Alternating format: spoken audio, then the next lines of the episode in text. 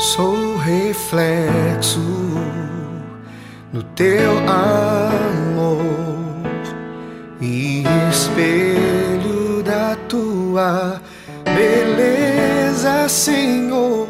Sou reflexo do teu amor e espelho da tua beleza, Senhor. O evangelho é do livro de Lucas, capítulo 21. Naquele tempo, disse Jesus aos seus discípulos: Antes que essas coisas aconteçam, sereis presos e perseguidos, sereis entregues às sinagogas e postos na prisão, sereis levados diante de reis e governadores por causa do meu nome. Esta será a ocasião em que testemunhareis a vossa fé. Fazei o firme propósito de não planejar com antecedência a própria defesa, porque eu vos darei palavras tão acertadas que nenhum dos inimigos os poderá resistir ou rebater. Sereis entregues até mesmo pelos próprios pais, irmãos, parentes e amigos, e eles matarão alguns de vós. Todos os odiarão por causa do meu nome. Mas vós não perdereis um só fio de cabelo da vossa cabeça. É permanecendo firmes que ireis ganhar a vida palavra da salvação.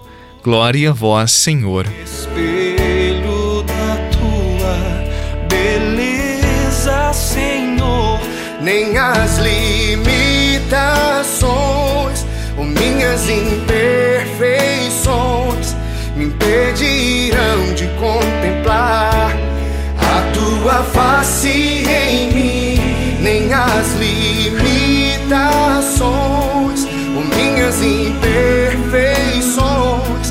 impedirão de contemplar a tua face em mim.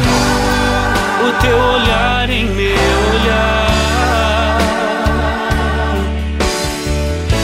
Restaura as pinturas que borrei, os erros que cometi, o rosto escondido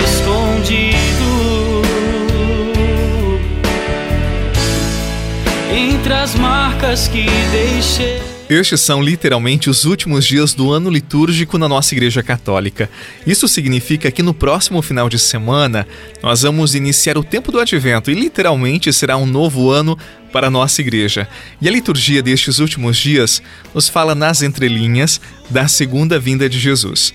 Ele virá uma segunda vez, nós não sabemos quando, como, onde mas ele retornará. Esta é a nossa fé, é isto que a nossa igreja ensina. E o que Jesus nos diz no evangelho de hoje? Se nós formos fiéis a ele, nós seremos perseguidos. Se nós não somos fiéis, não há perseguição. Pois quando aderimos a Jesus, e você sabe disto, nós nadamos contra a correnteza, nós nadamos contra a lógica do mundo. Muitos se cansam, Outros acham mais cômodo irem na força da correnteza e se entregam logo a ela. Já os cristãos, os cristãos de verdade, que acolheram o Evangelho e por ele foram transformados, não se conformam com os valores do mundo e lutam por aqueles valores que Jesus viveu e ensinou. Aqui está a autenticidade da vida cristã. E como consequência, estes nossos irmãos são perseguidos, mal compreendidos, caluniados. E é para estes que Jesus fala no Evangelho de hoje. Ele diz: É permanecendo firmes que ireis ganhar a vida. O que quer dizer com permanecer firmes? É não renunciar à fé. Muitos, diante da perseguição, das incompreensões, se afastam logo do Evangelho, da igreja, não estão bem formados, não estão convictos e por isso abandonam a fé diante das dificuldades, diante daquilo que a mídia fala, dos achismos de tantas pessoas. Que nós sejamos fiéis a Jesus, mesmo quando as tempestades se armarem em nossa vida ou na vida de nossa comunidade da própria igreja, porque, como disse o próprio Jesus, é permanecendo fiéis que nós iremos ganhar a vida eterna.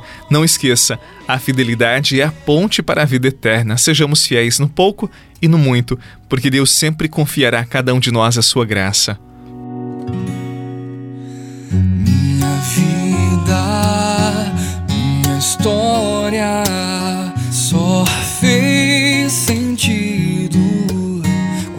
quando te conheci, seus olhos, sua face me levam além do que pensei.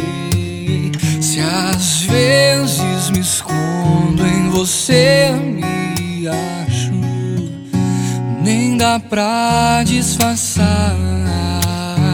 Preciso dizer, você faz muita falta. Não há como explicar. Foi sem você que eu pude entender que não é fácil viver sem te ter. Meu coração me diz que não, eu não consigo viver sem você,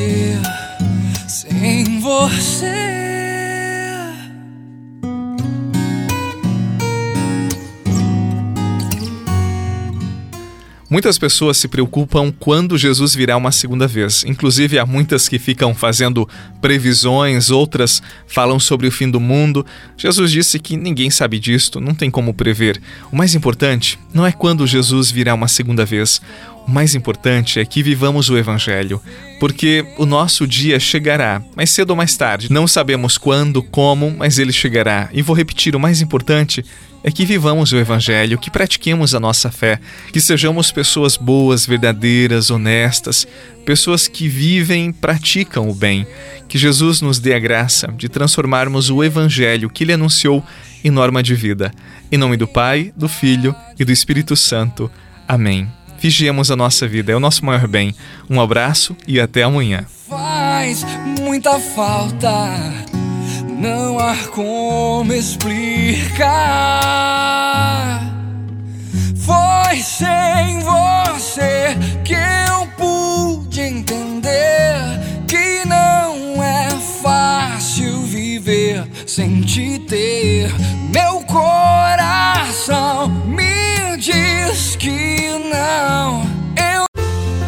Você rezou com o Padre Eduardo Rocha, pároco da Catedral de Tubarão. Você pode acompanhar todos os dias pelo Spotify, Deezer, Castbox, Google Podcasts e YouTube. Basta procurar Oração da Manhã com o Padre Eduardo Rocha. E se preferir para receber pelo WhatsApp e Telegram, envie a palavra oração para 48 996 44 1433.